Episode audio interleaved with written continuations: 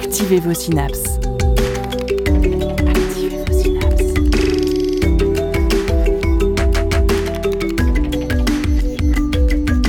Poussez la porte du labo des savoirs et entrez dans un monde de science et d'expérience. C'est le labo des savoirs.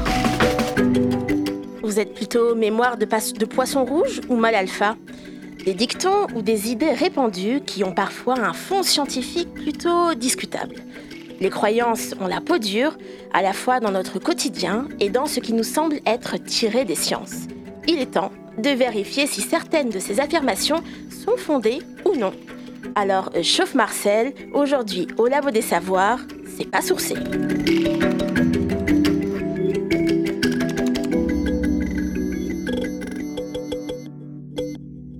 Et pour cette dernière de la saison 2022-2023 au Labo des Savoirs, on a décidé de s'attaquer dans la bonne humeur estivale à quelques mythes qui ont la peau dure et qui ne sont pas toujours vérifiés. Une myriade de chroniques pour cette émission magazine avec les bénévoles du labo, à commencer par Hugo. Salut à toi. Bonjour. À défaut du repas le plus important de la journée, c'est souvent le premier et tu seras aussi le premier à passer pour nous parler, oui, du petit déjeuner. N'est-ce pas? Oui, oui, oui, tout à fait. Et après avoir pris des forces, on affrontera le froid avec une chronique de Sacha contée par Mélissa. Et je te dis bonjour également. Salut Dunia. Quant à Jérémy, il n'aura rien d'un paresseux ce soir. Salut. Salut Donia. Euh, par contre, pourquoi diable le paresseux? On va essayer de parler d'évolution et c'est un bel exemple pour, pour évoquer ce sujet. Et pour terminer, Sophie, euh, quant à toi, salut. Coucou Dunia. Tu t'es attaqué à quelques préjugés que nous avons sur les animaux et que nous entendrons tout au long de l'émission.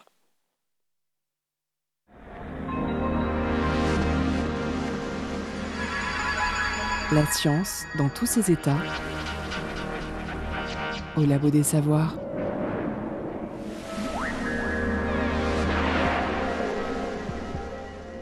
Et entre les poissons rouges qui n'auraient pas de mémoire, attraper froid comme on dit, ou le petit déjeuner qui serait le repas le plus important de la journée, nous avons déjà tous et toutes déjà été confrontés à ces croyances, ces on dit, ces il paraît que, tout ça.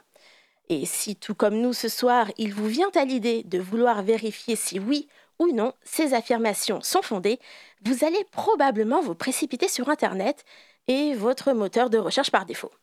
Par exemple, si on tape le poisson rouge a-t-il une mémoire courte?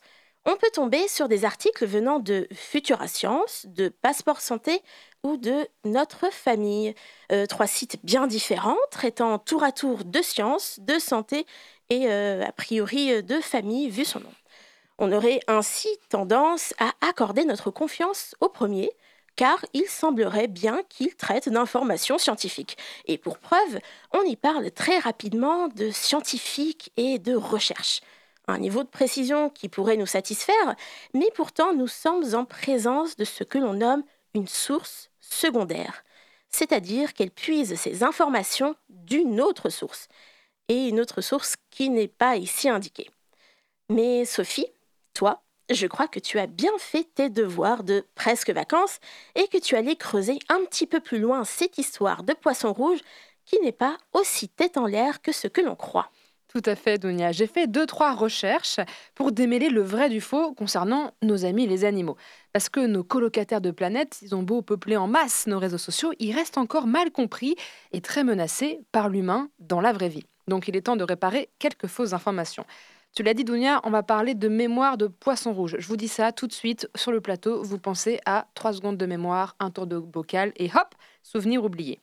Une info qui n'est pas sourcée et surtout qui est fausse. Mais heureusement, ça a déjà été démon- démonté de nombreuses fois. En effet, plusieurs expériences ont montré que Cassarus auratus, l'espèce de poisson rouge la plus connue, parce qu'il en existe une vingtaine hein, qui correspondent à, à cette appellation, a en réalité une très bonne mémoire et de bonnes capacités d'apprentissage. C'est l'exemple de l'expérience menée par l'équipe de Philippe G en 1994 avec cette espèce. Huit poissons ont été entraînés à pousser un levier pour récupérer de la nourriture. Le levier devenait actif tous les jours à la même heure pendant une heure. Pendant les quatre semaines de l'expérience, les poissons ont repéré cette heure d'activité et ne venaient appuyer sur le levier que quand il fonctionnait, preuve qu'ils peuvent apprendre et retenir l'information. Autre info sur Carassius auratus, le poisson rouge, c'est un cousin de la carpe. Il fait en moyenne 20 cm. Ouais, c'est beaucoup plus grand que ce qu'on peut imaginer. Et il peut vivre jusqu'à 35 ans. Alors, arrêtez de les mettre dans des bocaux ronds qui les rendent aveugles et nains, et gardons en tête que cette espèce a besoin de 200 litres d'eau minimum et de 5 copains dans son aquarium pour être heureux. Merci Sophie pour ces explications et cette réhabilitation de cette pauvre bête. Et tu as utilisé dans ta chronique des études citées, notamment celle de Philippe G, et tu as remonté donc l'information tel un poisson. Est-ce que c'est ainsi que l'on vérifie une information en journalisme? Bah, écoute, euh, oui, en tout cas, euh, je crois. En tout cas, ce que j'ai fait, c'est que je me suis basée sur un site d'information, de vulgarisation que j'estime fiable. Euh, fiable pour plein de raisons. Déjà parce que je vois le cursus des auteurs de ce site, et c'est un cursus scientifique. Et parce que dans l'article que j'ai lu, qui rassemblait plein d'infos, il mettait les sources primaires, les sources scientifiques, avec le lien. Donc moi, j'avais qu'à cliquer pour aller voir la source en anglais et pour lire ce qu'on appelle l'abstract, qui est donc le petit résumé de l'étude. Et dans l'abstract, bah, j'ai vu qu'il ont fait par exemple l'étude sur huit poissons. 8, c'est beaucoup et c'est pas beaucoup à la fois, donc je voulais le dire euh, dans la chronique. Euh, j'ai vu qu'ils ont fait l'étude euh, à telle université, à telle date, et j'ai vu en quoi consistait l'étude. Donc c'est bon, je suis remontée à la source primaire, donc dans ma tête, c'était plutôt fiable une source primaire, donc en anglais, qui n'est pas forcément toujours accessible, Jérémy. si tu veux nous dire un mot, par exemple, sur, je sais que c'est un sujet qui te tient à cœur, sur les sciences ouvertes et l'accessibilité des connaissances et des recherches scientifiques. C'est vrai que justement, si on veut faire ce travail de vérification des sources, on a besoin de pouvoir euh, accéder euh, aux articles. Et comme tu l'as dit, euh, ils sont assez difficiles d'accès. Donc il y a pas mal de réseaux d'entraide entre les scientifiques qui permettent de partager ça. Et puis il y a de plus en plus de revues qui essaient de proposer des modèles alternatifs. Mais j'ai cru comprendre qu'à l'heure actuelle, c'est resté très coûteux pour les labos et les universités de, de, de pouvoir se permettre en fait de payer pour que l'accès soit libre. Et donc, ça pose une grande question sur le modèle économique des revues euh, qui, à l'heure actuelle, en fait, finalement, font un travail euh, quasiment euh, restreint d'édition sur ces sujets. Sophie? Alors, je me permets de rajouter quelque chose. C'est vrai que souvent, l'accès pour ces sources scientifiques sont payantes et c'est assez compliqué en tant que journaliste scientifique, par exemple, pour avoir l'info. Euh, petit tips, souvent, les auteurs des, études euh, ont des adresses académiques, euh, adresses mail qui sont facilement trouvables sur Internet. On peut leur envoyer un petit mail et leur dire Bonjour, on a besoin de votre étude, est-ce que c'est possible de nous l'envoyer? Et ils ont un PDF et ils nous l'envoient. Ça, ça met un peu plus de temps, mais au moins, en plus, on, on peut dire aux chercheurs et chercheuses que ils ont fait du bon boulot et qu'on a besoin de lire leur travail. Quoi. Donc c'est sympa. On continuera tout au long de l'émission à tirer ce fil rouge de la question des sources en journalisme et plus particulièrement en journalisme scientifique. Mais il est temps pour l'heure de prendre des forces. Le soleil vient de se lever,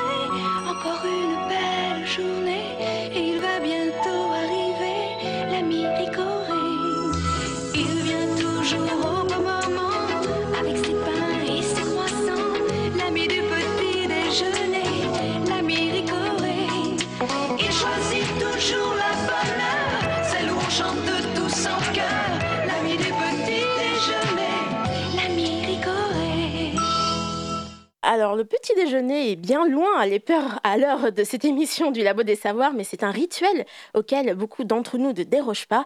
Et à tel point, sachez-le, que c'est notre rituel en début d'émission, au moment de faire les balances micro, de décrire la composition de notre petit déjeuner. Un repas qui serait donc indispensable à notre santé, Hugo? A priori. A priori. Yololé, yololé hihou. C'est la sonnerie de mon, réveil le matin. Oui, oui, c'est du yodel. Euh, il est 7h moins 10. Je me réveille avec les galéjettes de Daniel Morin sur France Inter. Je saute du lit. Enfin, je, me lève avec un grognement. J'enfile des vêtements, un brin de toilette, un verre d'eau, et c'est parti. Ma journée est lancée. Généralement, quand je raconte le début de ma journée, on m'interrompt, parfois avec un ton un peu outré. Un verre d'eau, c'est tout. Euh, suivi ensuite d'un Ah, mais moi, euh, je suis bon à rien sans mon café. Ou encore d'un Moi, je pourrais pas faire ça, il me faut mes chocs à pic. L'échange tourne assez vite sur les risques que je prendrais pour ma santé en ne prenant pas de petit déjeuner. Car après tout, le petit déjeuner, c'est le repas le plus important de la journée quand même, un et haut, un haut. je dois bien avouer qu'avant cette émission, je n'avais pas trop remis en question cette affirmation, qui est martelée régulièrement comme une vérité générale. Mais est-elle scientifiquement fondée? Et si oui, est-ce que je prends vraiment des risques pour ma santé? J'ai profité d'une prise de sang de routine, alors rassurez-vous, tout va bien. Euh, et d'une visite à ma médecin traitant pour, lui poser la question. Et, sa réponse m'a laissé un petit peu perplexe. C'est pas tout à fait faux, c'est pas tout à fait vrai non plus. En fait, on ne sait pas trop. Le chercheur qui est en moi a quand même fait ce qu'il fait toujours quand il se pose une question et qu'il ne trouve pas de réponse. Il consulte la littérature. Alors, la littérature, hein, ce n'est pas Cyrano de Bergerac ou Les Misérables, hein. c'est l'ensemble justement des articles scientifiques qui sont publiés sur un sujet et relus par les experts et expertes du sujet. Et sur le petit déjeuner, la littérature, elle est nombreuse. Une étude de l'Université du Massachusetts, publiée en 2003 par Yun Seng Ma et ses collègues, a mis en avant que sauter le petit déjeuner multiplie par 4,5 le risque d'être en surpoids. Une autre étude, menée par l'Université de l'Iowa en 2019 par Rang et ses collègues, indiquerait que les personnes ne prenant jamais de petit déjeuner ont un risque de mortalité par accident cardiovasculaire, donc par une crise cardiaque ou un AVC, hein, un accident vasculaire cérébral, et ce risque il serait 87% plus élevé par rapport aux personnes qui, elles, mangent tous les matins, et ça, toutes les mortalités confondues. Ensuite, on a aussi une méta-analyse, soit une, synthèse statistique de plusieurs études indépendantes sur un même sujet, qui a été menée par Aurélie Ballon de l'université Heinrich Heine de Düsseldorf, qui indique même que l'on pourrait accroître ses risques de diabète de type 2 de 33% si on manquait son petit déjeuner. Et il y en a tout un tas comme ça. Alors du coup, euh, l'inquiétude me gagne, le doute m'assaille, je remets en doute euh, mes choix de vie, euh, et avec cette avalanche d'études, ma santé est-elle en danger? Ma médecin serait-elle plus à la page? La réponse, euh, c'est non, car comme toujours, le diable se cache dans les détails. En réalité, il est difficile de tirer des conclusions claires et explicites des études scientifiques qui sont réalisées sur l'alimentation. Tout d'abord, la majorité de ces études, elles sont méthodologiquement très bancales.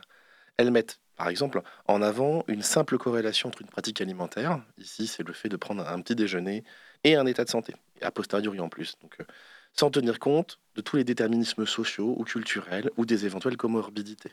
Par exemple, est-ce que l'individu de cette étude était en situation de précarité alimentaire? Avait-il un style de vie sain? Était-il fumeur ou issu d'une classe sociale favorisée ou non? Ces études ne mettent jamais en avant une véritable causalité entre un état de santé euh, et la prise d'un petit déjeuner, seulement une corrélation statistique. Ce n'est pas à cause du manque du petit déjeuner qu'on a un accident vasculaire cérébral. Simplement, un peu plus de personnes ont statistiquement eu ces deux données-là en même temps dans leur vie. Avoir sauté le petit déjeuner et avoir eu un AVC. Ces études, elles ont un autre problème, qui est éthique cette fois. Comme le montre une méta-analyse réalisée en 2023 par Anne de Launty, c'est que ces études sont très largement financées par les géants du secteur du petit déjeuner, tout particulièrement les fabricants de céréales pour le petit déjeuner. De quoi largement remettre en doute l'impartialité et la fiabilité de ces études. Aujourd'hui, il n'existe pas de consensus scientifique sur la supériorité du petit déjeuner sur les autres repas. Ce qui fait consensus, par contre, c'est l'importance d'avoir des repas réguliers, équilibrés et avec un, un apport calorique adapté à ses besoins. Mais alors, pourquoi tout le monde pense que le petit déjeuner est le repas le plus important de la journée? Cette affirmation, elle tient ses origines de l'industrialisation, qui a vu les pratiques alimentaires des classes ouvrières changer et la naissance de nouvelles thèses sur la nutrition venant du monde médical. La première mention du fait que le petit déjeuner serait le repas le plus important de la journée, elle apparaît au début du XXe siècle sous la plume d'une diététicienne américaine qui s'appelle Lena Cooper, dans le magazine Good Health, journal qui est à l'époque la propriété d'un certain Dr John Harvey Kellogg, inventeur des fameux cornflakes, et dont la compagnie est aujourd'hui la principale financeuse d'études sur le petit déjeuner. Cette affirmation, que le petit déjeuner est le repas le plus important de la journée, s'est imposée comme une évidence à grands coups de campagne de pub qui profitent de la confusion avec les campagnes gouvernementales. Aujourd'hui, malheureusement, la principale source d'information des Français sur la nutrition, ça reste la publicité, au détriment des véritables recommandations comme celle du plan national nutrition santé, qui existe depuis 2001 et qui est publié par Santé publique France. Le plan national nutrition santé fixe des objectifs et les orientations de la politique nutritionnelle française, c'est un plan qui met en avant, la prise du petit déjeuner, mais c'est surtout pour améliorer l'accès à une alimentation saine pour les enfants qui sont en situation de précarité alimentaire. Avec un objectif de diminuer de 20% la fréquence du surpoids chez les enfants et chez les adolescents, en encourageant la pratique du petit déjeuner, le plan national nutrition santé encourage des prises alimentaires régulières et ainsi pour réduire le grignotage qui est particulièrement vecteur de surpoids chez les enfants. Donc, un petit déjeuner, pourquoi pas mais une alimentation équilibrée et régulière, c'est surtout ça le plus important. Et fichez-moi la paix mon verre d'eau. Merci Hugo. Promis, on t'embêtera plus avec le petit déjeuner. Est-ce que ce sont euh, des choses que vous avez entendues quand vous étiez euh, à l'école primaire ou enfant au collège que justement pour euh, pouvoir tenir toute la journée, il fallait prendre un bon petit déjeuner ou la fameuse fringale de 11 heures. C'est des choses que vous avez déjà rencontrées? Oui, oui. Moi, je, je me souviens de prendre un petit déjeuner et surtout prendre du jus d'orange le matin, Mm. parce que c'est des vitamines et il faut un verre de jus d'orange. C'était un truc euh, important. Enfin, j'avais des jus d'orange tous les matins, Parce qu'il y a plein de vitamines dans le jus d'orange, bien sûr. pas? Tout à fait. Moi, c'était, moi, c'était fait que je finisse mon chocolat au lait parce que le lait, ça faisait grandir. Le lait, ça fait grandir. Le lait, ça fait Le- grandir. Le calcium, Ouais, tout ça, Tout ça, voilà. tout ça. plein d'allégations euh, sur euh, la bonne santé des enfants. En plus, il y a vraiment cette peur euh, sur laquelle ils jouent au niveau des parents de prendre le bon aliment, bien les alimenter pour que ce soit de, de fiers et beaux et belles adultes euh, plus tard, n'est-ce pas? Et, et c'est sur ce sujet-là que la, la publicité elle a un effet pervers parce que il y a des vrais soucis d'alimentation chez les enfants. Et, le plan national nutrition santé, il, il cherche à lutter contre ça. Et du coup, la publicité, elle s'insère insidieusement entre ces petites infos-là pour dire Eh, mais mon produit à moi, il participe à ça, achète-le, achète-le. Ouais, c'est du marketing Bien pour sûr. vraiment euh, surfer sur euh, les, les peurs des, des parents, notamment. Mm. Eh ben, on vous propose au moins de ne plus avoir peur, mais au moins de digérer, digérer votre petit déjeuner ou votre dîner, hein, suivant l'heure à laquelle vous écoutez l'émission, en musique de circonstance avec Cruise Severs, Sacramental Lettuce au Labo des Savoirs.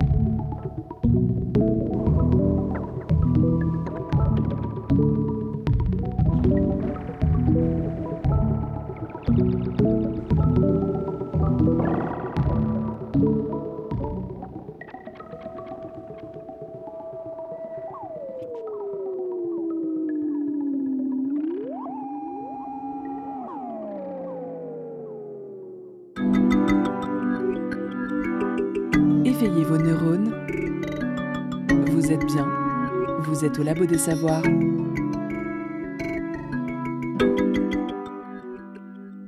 Crow Savers, c'est très difficile à prononcer, Sacramental Lithius, c'est le son que vous venez de découvrir au Labo des Savoirs où nous avons décidé, pour notre dernière de la saison, de sourcer toutes ces croyances et ces on-dit de notre quotidien.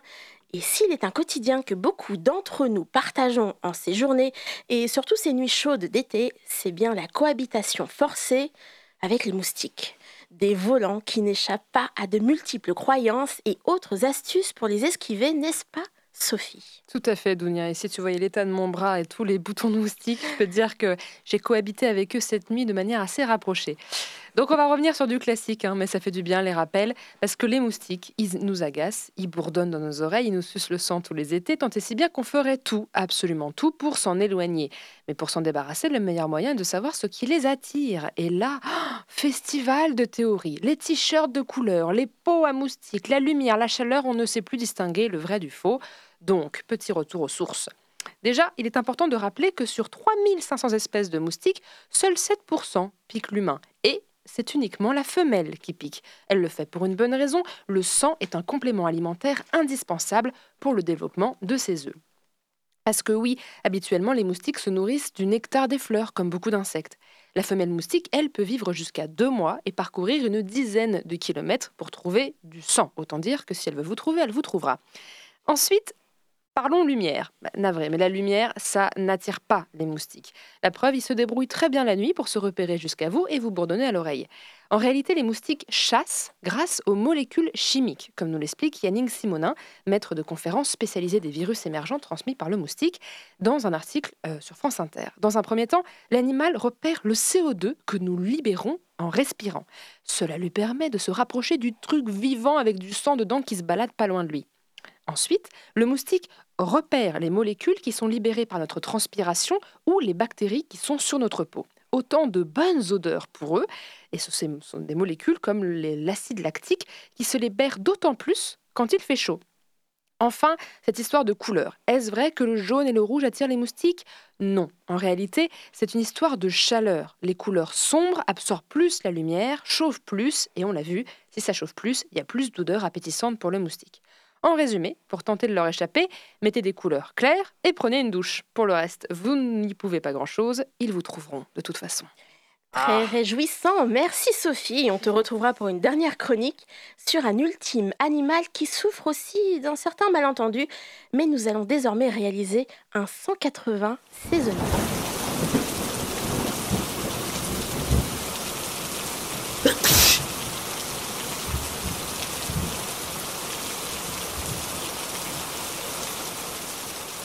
De la pluie, du frais, l'hiver, ces écharpes et ces températures proches de zéro, enfin plus pour très longtemps, hein, un temps qui nous manquerait presque en ce jour de la fin juin avec ses 30 degrés à l'ombre et la chaleur du studio. Mais tapis dans l'ombre, les virus et grippes de l'hiver n'attendent que le retour du froid pour nous faire passer un mauvais moment. Un passage obligé et typique de la saison froide, Mélissa? Oui, tout à fait. Car connaissez-vous la maladie la plus imaginaire au monde? Mais si celle dont vos grands-parents et parents se méfient du début de l'automne à la fin de l'hiver. Je veux bien évidemment parler du froid. Ah, le froid. Combien de fois avez-vous entendu ce conseil? Couvre-toi, sinon tu vas attraper froid. Sauf que attraper froid, euh, bah, ça veut rien dire. Rien dire du tout même. Car, spoiler alerte, non, il n'existe pas de virus ni de bactéries du froid. Alors pourquoi on s'obstine à dire ça? Parce qu'il est vrai que cette expression renvoie à l'observation empirique de nos aînés. En hiver, on est davantage malade qu'en été. En fait, cette croyance populaire renvoie aux maladies respiratoires, comme le rhume et la grippe, et aux maladies ORL comme les angines et autres otites, qui effectivement sont plus susceptibles d'être contractées en hiver. L'attribution des maladies aux micro-organismes ne remonte qu'à la fin du 19e siècle, notamment avec Louis Pasteur et ses collaborateurs qui développent leur théorie des germes. On a donc compris que plus tard, que le froid n'était pas en lui-même le responsable de tous nos maux. Mais alors, nouvelle question. Pourquoi est-ce qu'on tombe plus souvent malade l'hiver? Eh bien, une explication possible est de dire que lorsque la température baisse, nous avons tendance à vivre dans les endroits plus confinés, là où il fait le plus chaud. On se retrouve davantage à proximité des autres personnes et avec les fenêtres fermées, plus proches également de leur pathogènes. Une deuxième explication vient pointer le rôle de l'humidité. En effet, en été, l'air est davantage humide qu'en hiver car il y a plus d'évaporation. Les virus se retrouvent alors enveloppés par des gouttelettes, d'eau et tombent plus facilement vers le sol. A l'inverse, l'air hivernal, qui est plus sec, permet au virus de rester davantage en suspension dans l'air et donc plus susceptible d'être inhalé. Environnement confiné et absence d'humidité, voilà les seuls fautifs de nos maladies en hiver. Le froid n'aurait donc rien à voir là-dedans. Une vieille étude de 1968, infectant volontairement des gens avec des rhinovirus à différentes températures, 4, 10 et 32 degrés, a même montré qu'il n'y avait pas de différence significative dans le nombre de personnes malades à la fin de l'expérience. Le problème semble donc définitivement réglé, Mélissa? Ou pas. En 2017, coup de théâtre. Une étude thaïlandaise publiée dans Archive of Virology vient remettre le froid au goût du jour. Avant d'aller plus loin, petit élément de contexte. Suite à une infection virale, notre corps produit des protéines qu'on appelle interférons qui viennent se fixer aux cellules voisines pour les rendre résistantes à l'infection et limiter la propagation du virus. Dans notre étude de 2017, donc, Bounarkart et son équipe montrent qu'après une infection avec le virus influenza, le virus de la grippe, des cellules des voies respiratoires humaines, cultivées in vitro et exposées au froid, produisent moins d'interférons que celles maintenues à 37 degrés. Voilà donc un premier mécanisme potentiel du froid sur l'immunité il empêche nos cellules d'être résistantes face au virus. Donc euh, ça y est, on a tout compris du coup de froid? Et non, car fin 2022, deuxième coup de théâtre.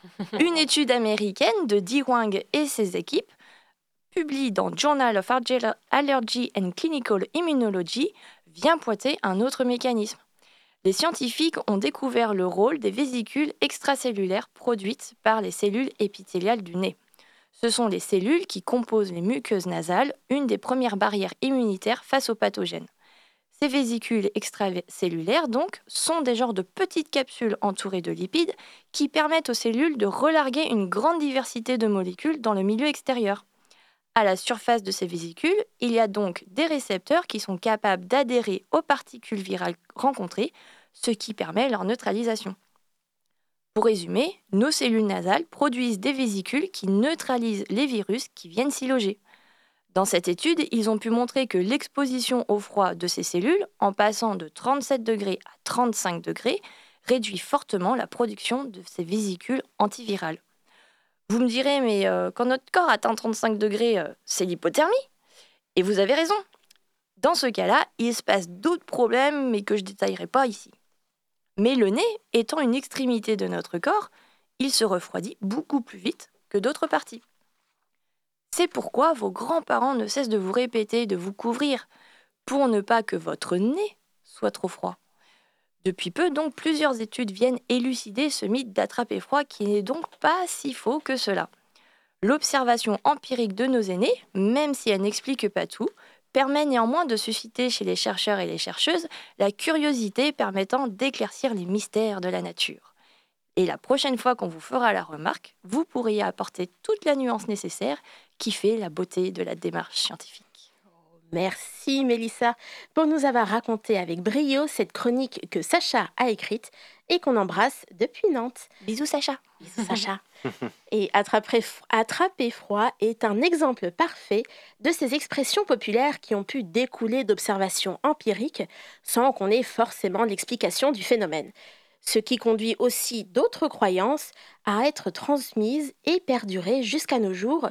Et est-ce que vous en avez, vous, autour de la table, que vous aimeriez bien vérifier, euh, dont on vous avait euh, entendu parler ou qu'on vous dit régulièrement? Sophie? Alors moi, j'ai une expérience. Enfin, on m'a toujours dit quand je me fais piquer par des moustiques, pour revenir sur l'histoire de moustiques, Encore les moustiques? de, de mettre de, de l'huile essentielle de lavande. C'est ma maman qui, avait de l'huile essentielle de lavande et donc j'en ai avec moi. Et il n'y a pas longtemps, j'ai fini mon pot et je me suis dit, il faut que j'en rachète, mais je sais même pas si ça marche en fait. Euh, si mettre de l'huile essentielle de lavande sur les boutons, ça m'empêche de me gratter ou pas. Alors je crois que oui, mais j'ai pas vérifié ça euh, vraiment dans les détails. Donc euh, je pense que c'est une information que ma mère a eue à force de l'utiliser et puis euh, par des, des amis qui lui ont conseillé, mais j'ai jamais vérifié. Ce serait, ce serait à vérifier, donc euh, peut-être un bras où tu te couvres de lavande et un bras euh, sans lavande. Voilà. Voir ce que ça fait. Voir si- Mélissa Moi, c'est des euh, dictons météorologiques. Ou euh, avec, par exemple, euh, Noël au bacon, pas cotisons. Est-ce qu'il y a eu vraiment une étude euh, qui s'est faite là-dessus sur les remarques? Je ne pense pas du tout, mais voilà, c'est des trucs comme ça, de remarques de paysans, agriculteurs, euh, qui revient souvent. Qui sont vraiment basés sur l'observation, euh, Ouais. où ils essayaient de prédire la météo en fonction, par exemple, du Exactement. comportement des animaux ou, ou ce genre de choses. ouais. Sophie? Mais alors ça, les, les- les trucs de météo sur les nuages qui euh, sont bas, qui sont hauts, de telle couleur, etc., il y en a plein. Alors je connais pas les dictons, donc je ne veux pas les, les dire ici, mais il y en a plein, et c'est des choses tout à fait basées sur l'expérience, mais qui sont vraiment liées à des endroits en France très précis, et donc a priori à des phénomènes, météo ou des vents qui correspondent à cet endroit-là. Donc bon, euh, je sais pas si c'est vrai ou pas, mais en tout cas c'est assez intéressant. Jérémy? Moi, c'est peut-être plus euh, en lien avec mon boulot où j'ai l'impression qu'on on dit toujours que voilà, c'était mieux avant, que maintenant les jeunes ne savent plus rien apprendre, que le téléphone c'est fatal pour l'attention. Et du coup, je me demande voilà, à quel point est-ce que euh, ça c'est vraiment vérifié? Est-ce que est-ce que c'était vraiment mieux avant? Définir le mieux avant déjà euh, je pense que on peut pas c'est souvent comme ça de toute façon en science. Si on part d'un cas particulier on essaie d'en faire une généralité et ça fonctionne pas toujours hein. ça on, on peut le dire. Eh bien on va nous se réchauffer. Oui oui si si on va se réchauffer encore même par 30 degrés. En musique avec Jaron Marshall Flying High et on revient tout de suite pour la dernière partie de notre émission au Labo des Savoirs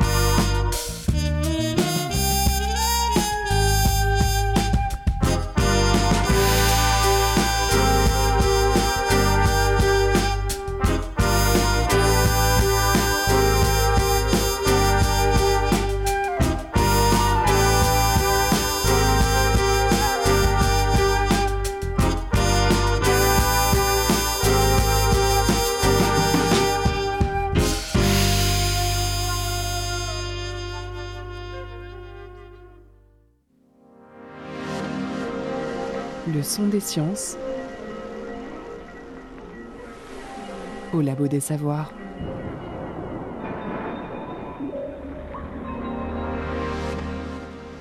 Nous venons d'écouter Flying High de Jérôme Marshall et nous redescendons maintenant en douceur, toujours au Labo des Savoirs, où nous nous ressourçons au sujet de quelques mythes et croyances. Nous avions vu un petit peu plus tôt dans l'émission qu'il existait des sources secondaires et vous vous en doutez, cela veut bien signifier qu'il existe des sources euh, primaires, évidemment. Comme expliqué par Sophie et Jérémy, il s'agit le plus souvent d'articles scientifiques parus en anglais et relus par les autres experts et expertes du sujet. Mais en plus de ne pas toujours être accessibles, ces articles sont aussi le plus souvent écrits en anglais afin de favoriser leur diffusion dans les laboratoires du monde entier. Impossible dès lors de se plonger dans chaque article qui sont, même pour les scientifiques du domaine, parfois un défi à comprendre dans leur intégralité. Alors, comment s'y retrouver? Quelques questions qu'il est bon de se poser. La première, où avez-vous trouvé votre information? Dans un sombre magazine au titre racoleur en kiosque ou sur un site bourré de pubs vantant des remèdes miraculeux? Une petite alerte devrait alors se lever et à défaut de complètement invalider l'information que vous voulez vérifier, il serait temps de croiser vos sources. Ainsi, Vérifier l'information dans plusieurs articles, même s'ils sont secondaires, permet d'augmenter la probabilité qu'elle soit plausible. Et si ces sources secondaires citent d'autres sources primaires, vous êtes sur la bonne voie, c'est plutôt bon signe. Et si vous avez des interviews ou des interventions de scientifiques en poste et correspondant au champ d'études, car oui, on ne devrait pas demander à un physicien son avis d'expert sur le Covid, par exemple.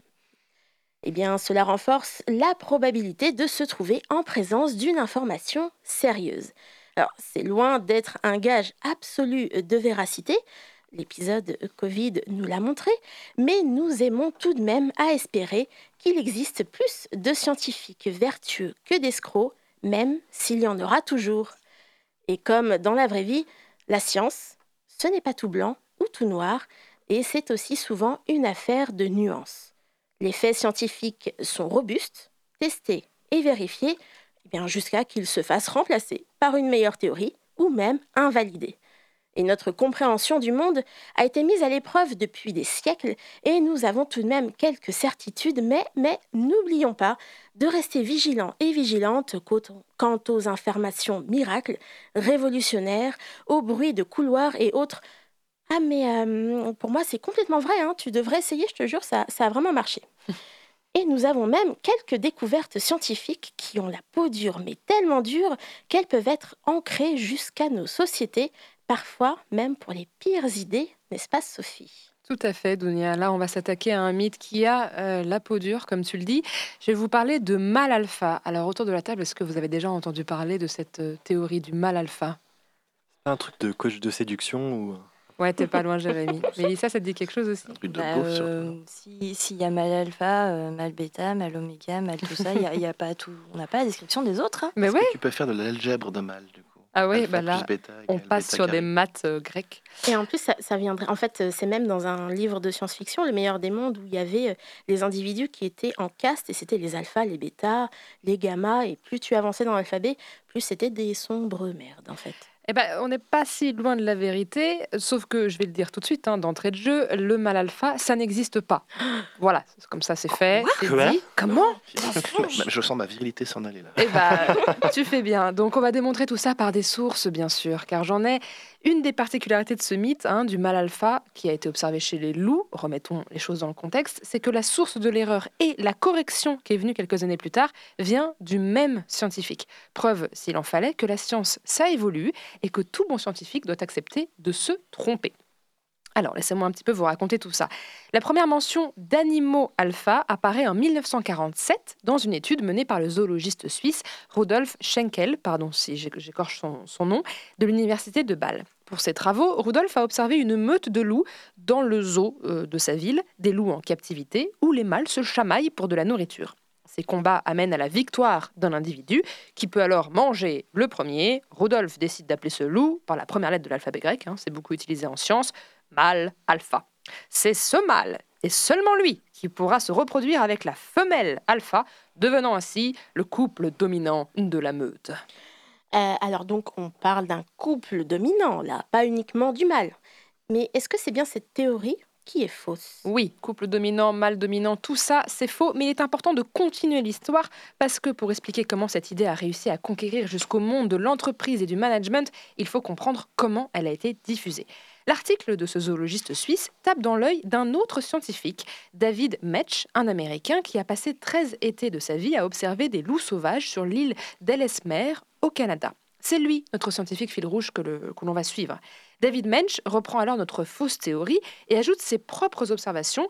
Et après, il pond un livre en 1970 qui s'appelle The Wolf, The Ecology and Behavior of the Endangered Species. Je pense que là, mon anglais est parti. euh, En Ouais. vacances. voilà, il y a eu un truc. euh, ouais. Donc, en français, le loup, l'écologie et comportement d'une espèce en voie de disparition. Ce livre, c'est un succès. Il est tiré à plus de 110 000 exemplaires. Il diffuse partout l'idée d'une compétition au sein des meutes et d'un mâle dominant, vainqueur de combats féroces. Sauf que, sauf que dans les années 2000, 30 ans de recherche plus tard, David Mensch réalise son erreur. En réalité, une meute de loups, c'est une famille. Le couple alpha, ce n'est rien d'autre que le couple parental. Et les féroces combats entre les mâles sont en réalité des cours d'éducation où les parents s'arrogent le droit de manger les bras avant leur ado parce que bon, ça va bien 5 minutes. Cette erreur, David Mensch l'avoue lui-même dans plusieurs articles scientifiques et sur son blog destiné au grand public. Il tourne même une vidéo de deux minutes qui est toujours disponible sur YouTube pour les anglophones, dans laquelle il explique que les bons termes seraient plutôt mâle ou femelle reproducteur, mâle ou femelle adulte, bref, parent. David Mensch en vient même à demander l'arrêt de la publication de son livre et consacre beaucoup d'efforts à corriger son affirmation de 1970. Mais Sophie, alors, comment savoir qu'il ne se trompe pas à nouveau? Bah parce que cette fois, il a le soutien de toute la communauté scientifique derrière lui. Il y a plusieurs travaux sur les loups, mais aussi sur les primates, qui démontrent progressivement l'idée de compétition et de dominance dans le monde animal. C'est absolument passionnant. Problème, cette notion de mâle alpha a très vite été reprise par d'autres penseurs, et je mets des guillemets à penseurs, qui sont loin, très très loin de la démarche scientifique, et qui n'ont pas hésité à appliquer cette notion à l'homme. Si bien que dans les années 2000, on la retrouve absolument partout. La masculinité, le développement personnel, voire même la gestion des ressources humaines en entreprise. Je ne vous mens pas, le Harvard Business Review publie un article en 2004 de 18 pages, faut se les taper, qui s'appelle Coaching the Alpha Male, suivi d'un long texte d'analyse avec des graphiques colorés, des chiffres à l'appui. Et on peut lire par exemple cette affirmation Le mâle alpha représente 70% de tous les cadres dirigeants. D'où ça vient, les sources, on ne sait pas, rien du tout. Mais alors voilà, il y a plein de choses comme ça. Donc, une fois pour toutes, je le répète pour conclure cette chronique, non, le mâle alpha, ça n'existe pas. Et si un homme a le culot de vous dire qu'il en est un, envoyez le paître. De très bonnes paroles. Merci Sophie pour ce rappel nécessaire et ces très bons conseils. Et un mâle alpha, du coup, qui n'existe pas vraiment, tant chez les loups que chez les humains, et à croire que la loi du plus fort, elle existe aussi pas vraiment. Mais Jérémy, est-ce que ce ne serait pas une théorie de paresseux? Mais tout à fait, Dounia. Et d'ailleurs, si vous poussez la porte de mon bureau, vous verrez aimanté sur mon tableau un beau poster de paresseux. Cet animal semble être une hérésie de l'évolution. Quand on tape les mots-clés mode de vie paresseux sur son moteur de recherche favori, on apprend que le paresseux passe une grande partie de son temps à dormir ou à digérer, qu'il est lent.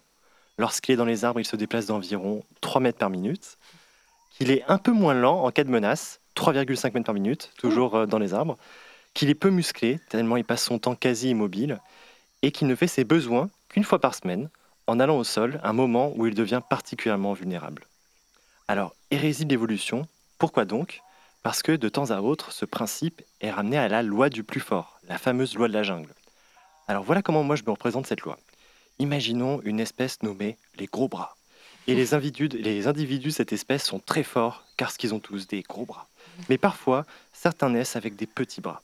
Et comme le mode de vie des gros bras est hostile, les petits bras, trop faibles, n'arrivent pas à survivre. Pour la raison de votre choix, maladie, prédation, famine, etc. Alors ce n'est pas exactement ce qu'a formulé Darwin. On est ici plus proche du spencerisme, le darwinisme social défendu par Hubert Spencer.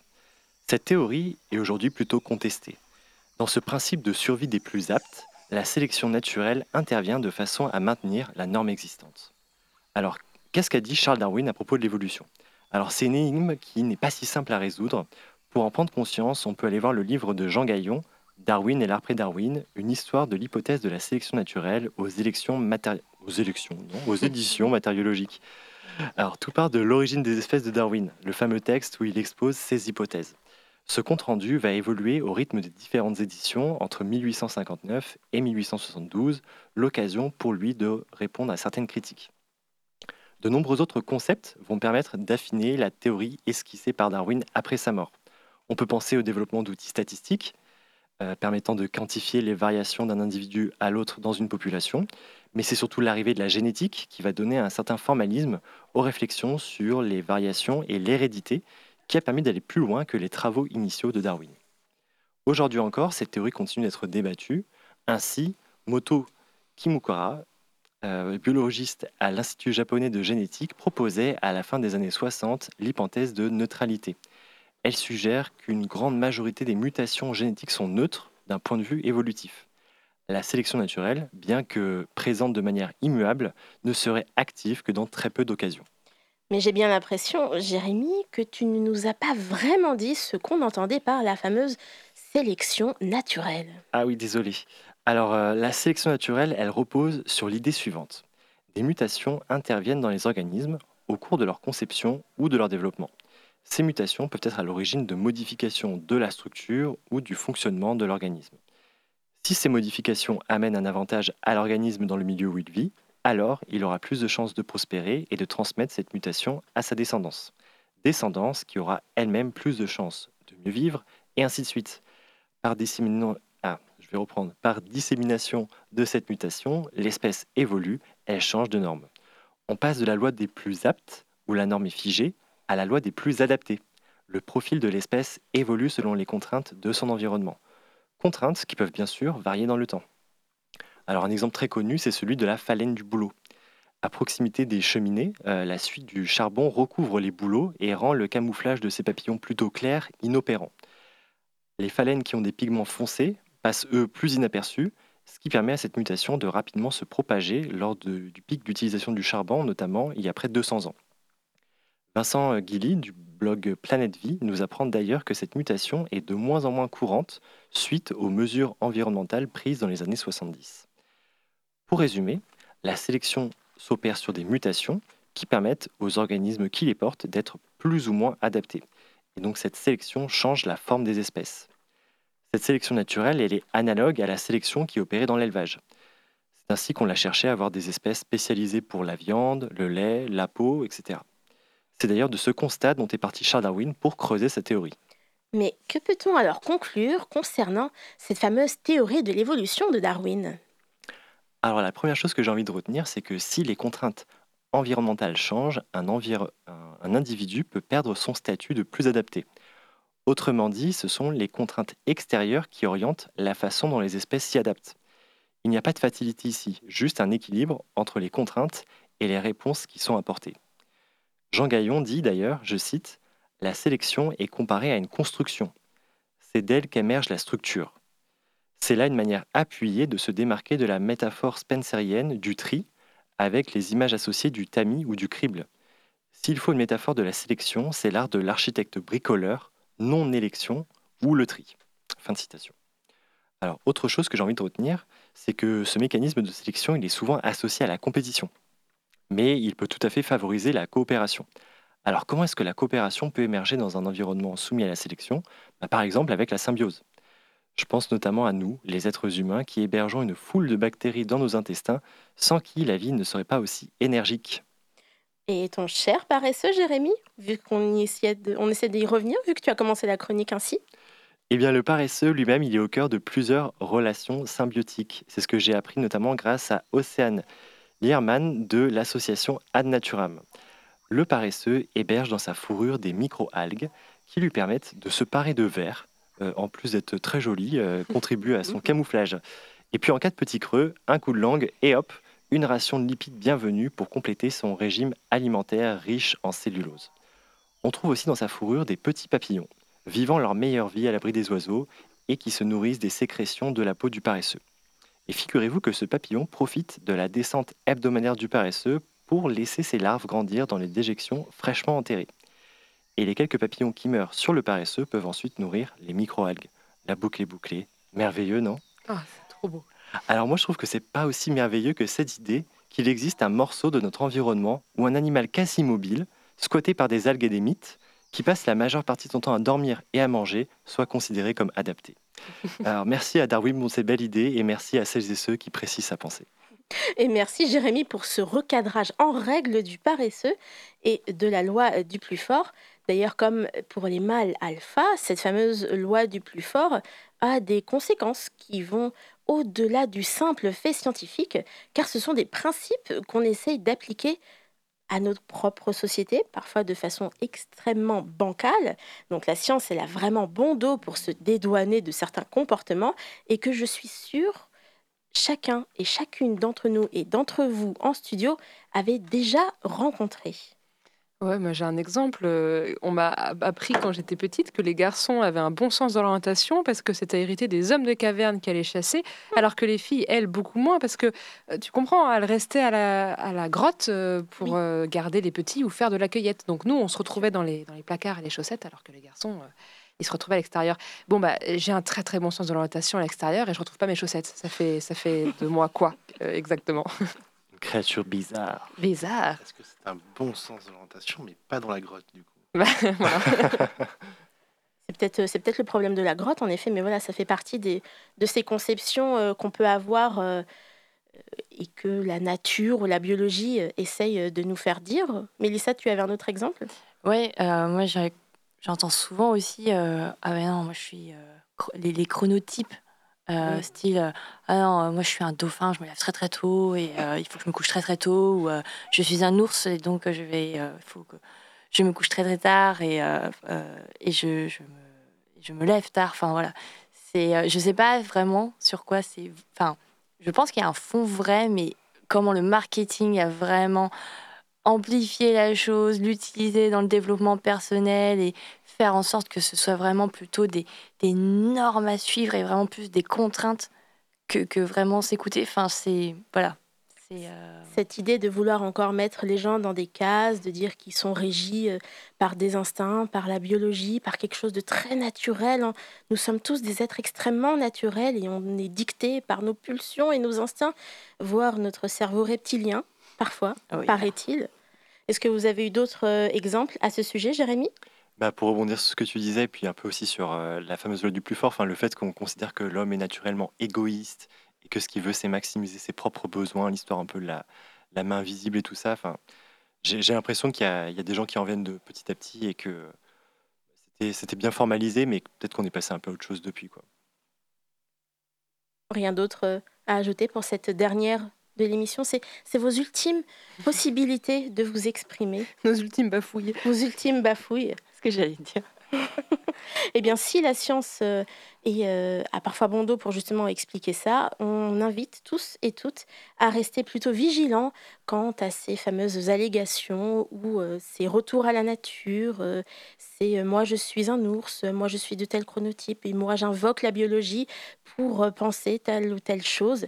Donc, non, vous avez probablement tort et la science et la biologie ont aussi des choses à dire que vous ne parfois comprenez pas. Et c'est la fin, en effet, de cette émission et de cette saison au Labo des Savoirs. Il est l'heure donc des remerciements. À commencer par Sophie, mon pilier du labo, sans qui nombre de ces émissions de la saison n'auraient pu avoir lieu. Un énorme bravo et merci aussi à l'ensemble des bénévoles et des amis de cette saison. La liste est longue, allons-y. Je vais parler de Lorraine, d'Anthony, de Jérémy, de Mélissa, Julie, Aurore, Floriane, Sacha, Hugo, Célie, Marie, Nolwenn, Hélène, Mathis, Paulin, Aline et Justine qui ont avec brio mené chronique, émission, interview et levée de coude aussi pendant ces dix derniers mois. Merci à l'ensemble de nos partenaires et soutiens qui permettent au Labo des Savoirs d'exister. Et enfin, merci à vous, chers auditeurs et auditrices, de nous avoir accompagnés tout au long de cette belle année et de science et de connaissances.